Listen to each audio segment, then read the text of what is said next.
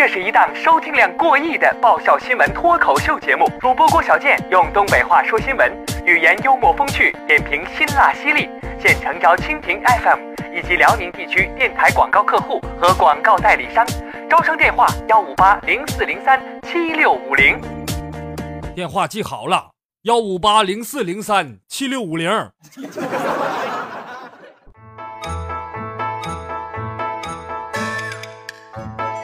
人傻嘴不甜，长得磕碜还没钱。大家好，我是小健。说同样是人呢，现实中有很多人看起来挺穷，其实特别有钱；还有一些人呢，看起来特有钱，其实超级无敌巨有钱。而我是看起来挺穷，其实这超级无敌巨穷。以下是吐槽联播，老司机提示您：上车请刷卡，前门上车，后门也可以上车。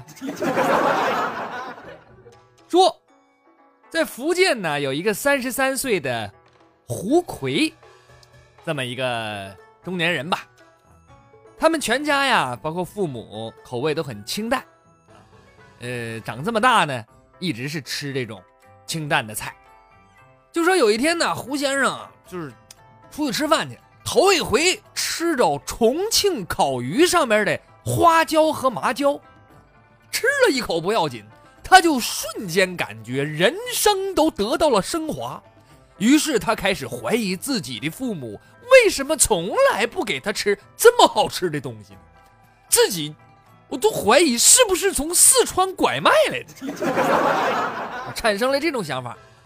光产生想法还不算完，后来他竟然。真的上了走失儿童网站，还发了自己的照片开始寻找自己的亲生父母。最后，令人没有想到的是，竟然真找到了他在重庆的家人。他发现确实是被拐卖的，原名叫富贵儿。你可知胡奎不是我真名？我离开你太久了，母亲，但是他们掠去的是我的肉体，你依然保管我内心的口味，母亲。生是重庆人，死是重庆鬼。我的血液里流淌的是辣椒油，花椒早就写进了我的 DNA。就算你把我火化了，烧我的炉子也是烤鱼味儿的。这现实生活呀，真是比任何艺术创作都奇幻一万倍呀！这个故事我觉得应该改编为电影，建议名字就叫《舌尖上的人贩子》。其实说到这条新闻，小健我也深有感触。大家知道我是来自一个偏僻的小山村，我们全家吃饭呢向来都很朴素。直到有一天，我第一次吃到澳洲牛排还有酥脆鹅肝的时候，我瞬间被那个味道所征服。我觉得自己的人生都被改变了，于是开始怀疑我的父母为什么从来不让我吃这么好吃的东西。我是不是从国外拐卖来的？我就去找我的父母理论，结果我爸妈告诉我：“傻孩子，你别瞎想了，你不吃这个是因为咱家穷啊。”还有我们工作室的小编叶林，一直在家乡吃惯了东北大乱炖，但是今年三十五岁的他第一次去保定出差，吃到了驴肉火烧。第一口就被香的眼泪直流啊！吃完了俩驴火，喝完了一碗驴杂汤，感觉自己都要上天了都。叶林觉得舌头骗不了他，他怀疑自己可能是当地被拐卖的小孩于是他准备在网上发帖，向河北雄安一带居民去寻亲。而工作室的小编邵有才却不太一样。他并不是因为口味不同才产生怀疑。他呢是因为生活习惯。他们全家都非常勤俭节约。只有他超级能花钱。一花钱就觉得人生都得到了升华。于是他怀疑是不是马云才是他爸爸？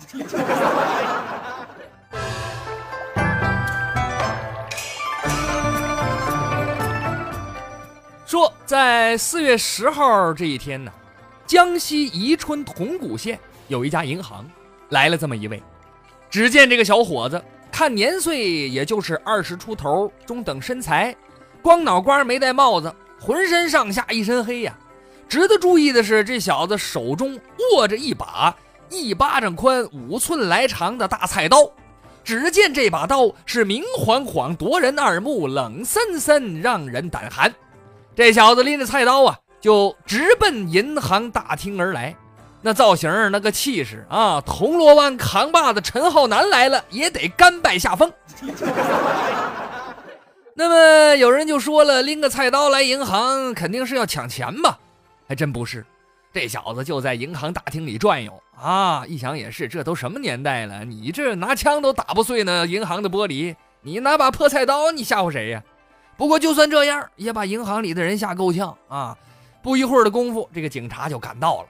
可没想到，这小子一看警察来了，嚯，脾气还上来了，拎着菜刀就跳上了大厅的桌子，紧接着来了一招夜战八方藏刀式，摆好了架势啊，张口就喊呐：“都，天堂有路而不走，地狱无门你自来投啊！”今天就是今天了，反正老子也活够了，一命抵一命，我是宰一个够本，宰俩我赚一个。哇！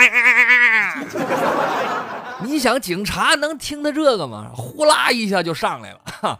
当然了，人家警察也没空手啊，前边一排防爆盾掩护，后面的警察拿着一根大钢叉。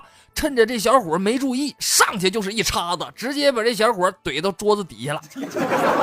剩下的警察如饿狼扑食一般，把小伙扑倒在地。后来经过调查，这小伙啊，他不是精神病啊，他就是啊，在家里的时候和他妈吵架了，一时冲动来银行作死。那说怎么是吵多大架，这么生气呀？上银行拿菜刀晃来了。说出来你都不信呐，就是因为这小子想买一条一百七十块钱的裤子，他妈没给他买。哎呀，你说是二十多岁大小伙子为了一百七十块钱就上银行玩命去？你说你你你你你这命也够便宜的了，你都贱到家了，你都，你上哪打个工赚不来这点钱呢？你就上天桥要个饭，你能是也能要要一百七十块钱一天呢？当然了，要饭这是这个骗钱是不对的啊，但是总比你拎着菜刀去银行找人一命抵一命，这罪过低吧？再说了，不给你买裤子，你上银行闹什么玩意儿啊？银行欠你条裤子啊！回头咱再说说这个父母，你看你儿子这么大岁数，让你惯成什么样了？啊，一个不顺心就干这事儿，这不是打不转的陀螺，他欠抽吗？所以我觉得这小子啊，就进去待两天也不是什么坏事儿。啊，起码到里边有人给你发裤子，你还不用花钱买，是吧？还同时赠送你一副大手链和大脚铐呢，对吧？教育好了，哎，出来以后啊，我觉得他就能长记性了。哎，出来以后还别说一百七十块钱呢，你只要不让他光腚，给啥裤子他都乐意穿。这正是裤子一百七，逆子二百五，啃老不知羞，举刀更离谱，衣食不自己。脾气倒挺足，发疯在银行，抬走如硕鼠。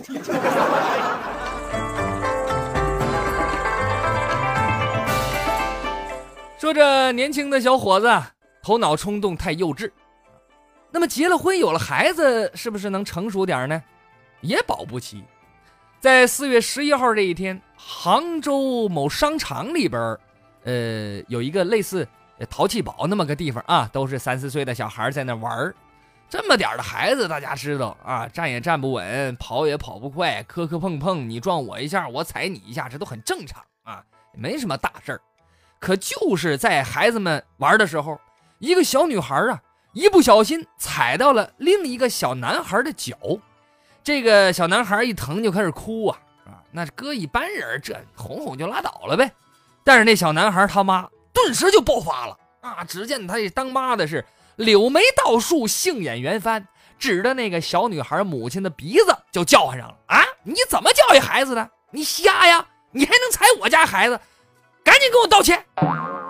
那人家对面的当妈的挺懂事，把孩子拽过来，一直赔礼道歉啊。可这小男孩他妈呀是得理不饶人呢，哎，就伸手去拉这小女孩啊，看把你能耐的。旁边这小男孩他爸呢，紧着拉自己媳妇，没想到越拉越来劲啊，跟疯狗似的，拽都拽不住了，汪汪直叫唤。一旁边有个看热闹的大姐呀，看不过去了，就上来劝架，说拉倒得了，这多大点事儿啊！没想到啊，这小男孩他妈呀，调转枪口冲着劝架的去了啊！管你什么事儿？狗拿耗子多管闲事儿，哪儿凉快哪儿待着去。后来光喊都不过瘾了，这女的挣脱丈夫的手，上去就要打这个劝架的大姐。你说这不是腰里掖副牌，逮谁跟谁来吗？这个小男孩他爸呀，脾气也是真好。这要换我媳妇这么撒泼，我俩大嘴巴子给他扇没影呢。我 啊，当然打人是不对的啊，这是形容我这个气愤的心情嘛。呃，要说这娘们儿也真够可以的，人家小孩之间打打闹闹，你跟着瞎掺和什么呀？你要是护犊子，你干脆我建议你就别出屋了啊，你孩子就搂家里头，别回头树上掉个树叶，再把你家孩子脑袋砸坏了。所以有些家长吧，就图一时的快活啊，孩子生下来呀，根本不知道咋教育，自己心智还不全呢，就可怜你家儿子摊上这么个妈，本来你说小女孩踩一脚，这是个交朋友的。好时机，硬让你给搅黄了。我跟你说呀，就你这老婆婆，以后处对象都不好找。那一说到孩子，我们这些当家长的都想让儿女长大以后呢，有个好工作，有出息，所以上学的时候就拼命的学习。可是最近爆出来呀，在河南鹿邑县有个小女孩，七岁就上警校，十岁就当上警察，进入到人民公仆的队伍当中，领取皇粮。为人民服务，啊那有人说了，这孩子是不是神童啊？智商得二百以上吧？其实这孩子跟别人家孩子没啥两样啊，很普通。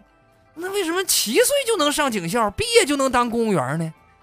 原来人家爹是当地公安局党委委员、政治处主任，通过一些非法的手段篡改档案年龄，办了六个假户口，最终实现。七岁上警校，十岁当公安，长期领工资的目的。这下你明白了啊？孩子行不行，那得看人家爹行不行。那真是爹行你就行，不行也行；爹不行你不行，行也不行，横批不服不行。除此之外，这个主任呢，还伙同其他民警和人社局的干部，在毕业生分配、干部调动等环节徇私舞弊、滥用职权。贪污受贿，该局一百三十多名民警长期不上班吃空饷，个别民警在企业任职领取报酬。那么等检查组来了之后呢，他还有组织的啊，呃，让别人呢销毁人事档案，破坏人事数据，对抗检查。你说这胆子多大啊？目前这个主任正在接受调查。当然了，其实有些事儿啊，我我觉得也不用看得太重啊。这七岁上警校，十岁当警察，这没有什么大不了的。我听说古代呀，呃，在春秋战国时期，小甘罗八岁就当宰相了，是吧？那相当于现在副国级干部了吧？那是。还有在三国的时候，周瑜十一岁就当了水军大都督，相当于现在的呃海军司令。哈，呃，那这么看来的话。呃，大闺大主任的这个闺女是不是这个十岁当公安，这起步还低了呢？而且我也理解主任的心情，自己干了半辈子工作啊，迫切的希望后人也能够继承自己的衣钵，尽早的为人民服务，是吧？这个主任为了公安事业，那是呃献了青春，献终生，献完终生，献子孙呐。这想到这儿，我都有点感动了。多么伟大的父亲啊！能有这样的人民公仆，我们还能说什么？鼓掌吧，各位！当然了，咱们玩笑归玩笑啊，弄虚作假、以权谋私，这个下场恐怕不会太好。也希望广大党员干部引以为戒啊！而且我必须，我得最后我得找我一句：这个主任是个别现象，大部分党员干部还是好的嘛。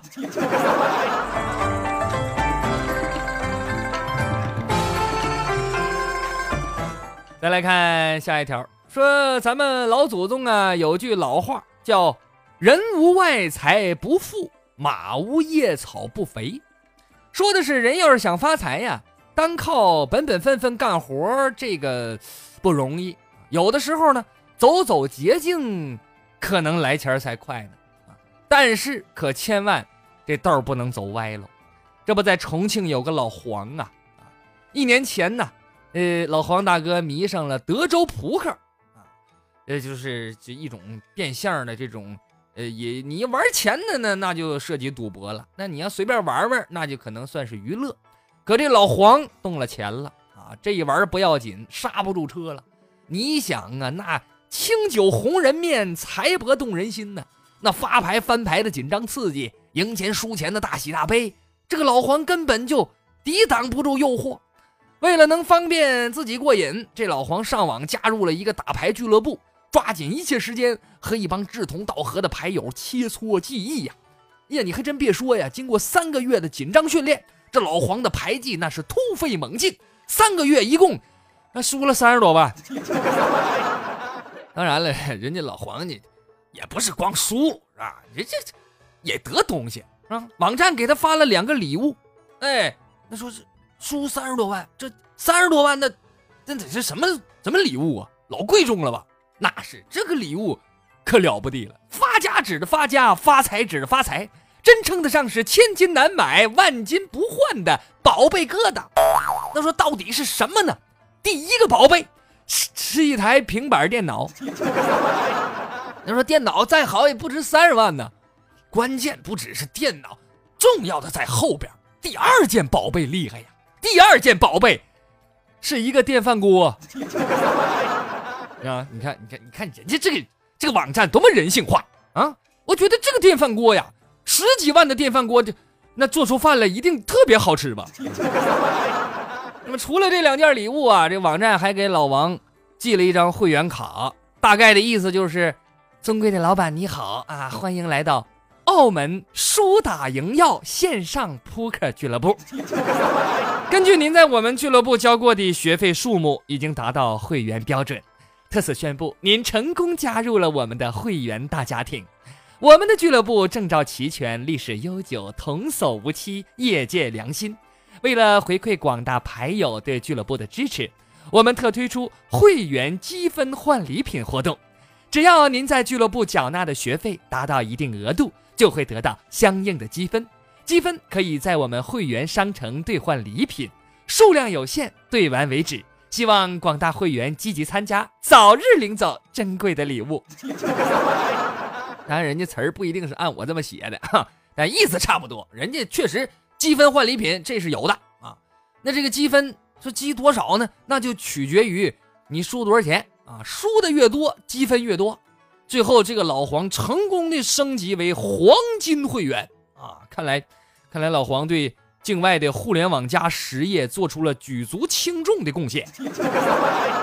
不过老黄，嗯，说一千道一万，你说你回过头想一想，你花三十多万买个平板电脑，买个电饭锅，你是不是稍微脑袋有点大呀？你看，你要是。这么愿意好这口的话，你看那么行不行？我家有一个九成新的电熨斗和微波炉，不用三十万，我给你个亲情价，一折三万块钱，你把它俩拿走，你看怎么样？说这个爱美之心呢，人皆有之，尤其是小姑娘，这要是脸上说哪个零件坏了，那可是了不得的大事儿。那么就在上个月，深圳的小吴姑娘去一家理发店理发，理发师呢就是剪呗啊。呃，正在这小吴脑袋上鼓秋呢，突然小吴就感觉自己右耳朵一阵疼痛啊，那个血呀跟不要钱似的，呲就冒出来。小吴照镜子一看，哎我天哪，我呵我这耳垂哪儿去了？耳垂我耳垂怎么少一块？理发师赶紧搭话，不是，小姐你别着急，耳垂怎么能没？不可能丢！你看，哎，这不在这就在地上呢吗？哎呀，这小吴啊，捡起耳耳垂啊，就跟这店家就吵吵起来了啊！你们这干什么玩意儿啊？让你剪头发，谁让你剪耳朵了？你们这附加服务是不是太野蛮了？怎么的？晚上缺下酒菜了？这是？没没这么说，反正那肯定就是急眼了呗。啊，呃，不管小吴说啥，肯定那人家不能轻易走，你得这有个说法啊。那么这时候这家店的员工啊，哎，人家也会说会唠啊，就说你赔偿什么的这都好说，你现在这血哇哇流，耳朵就掉下一块来，这哪行？赶紧上医院呐，是不是？看看。能不能趁热再给粘上什么的。这，呃，小吴一听也有道理啊，那就先上医院吧。呃，那么经过在医院的一番救治啊，呃，重新给缝上了啊。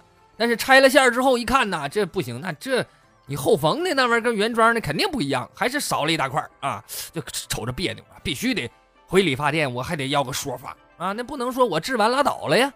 可是等到小吴再去店里的时候，这店里的一个员工就说了啊，哎呀，这个不就剪个耳垂吗？有什么大不了的？这在我们这儿再正常不过了啊。你看你这在那块咋咋呼呼吓唬谁呢？啊，谁谁没长耳垂是怎么的？反正不管怎么说，对方是要耍无赖啊！这个小吴一看不行，就报了警了，还找了律师向理发店呢索赔十万元。不过这个理发店呢，人家不给，就要呀就给你三千啊，多了没有啊？小吴表示，那你要这么说的话，我只好走法律程序了。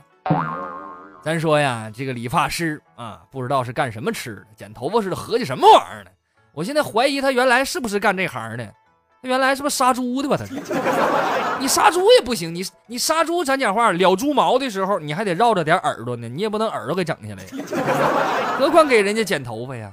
那个耳朵呀，咱说它不是韭菜是吧？割一茬，它不长不出来了，它就 说。近日，大尺度反腐剧《人民的名义》当中，扮演丁义珍的演员许文广和记者畅聊台前幕后。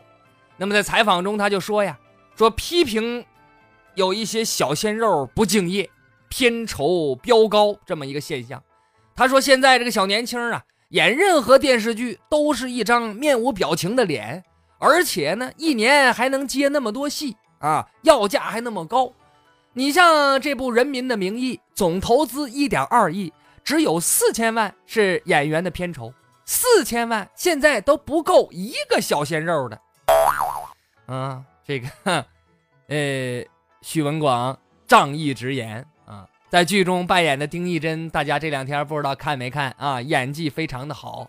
之前呢，我记得还在哪部电视剧里，他好像演过几次太监，演的也特别像。那这次他这就。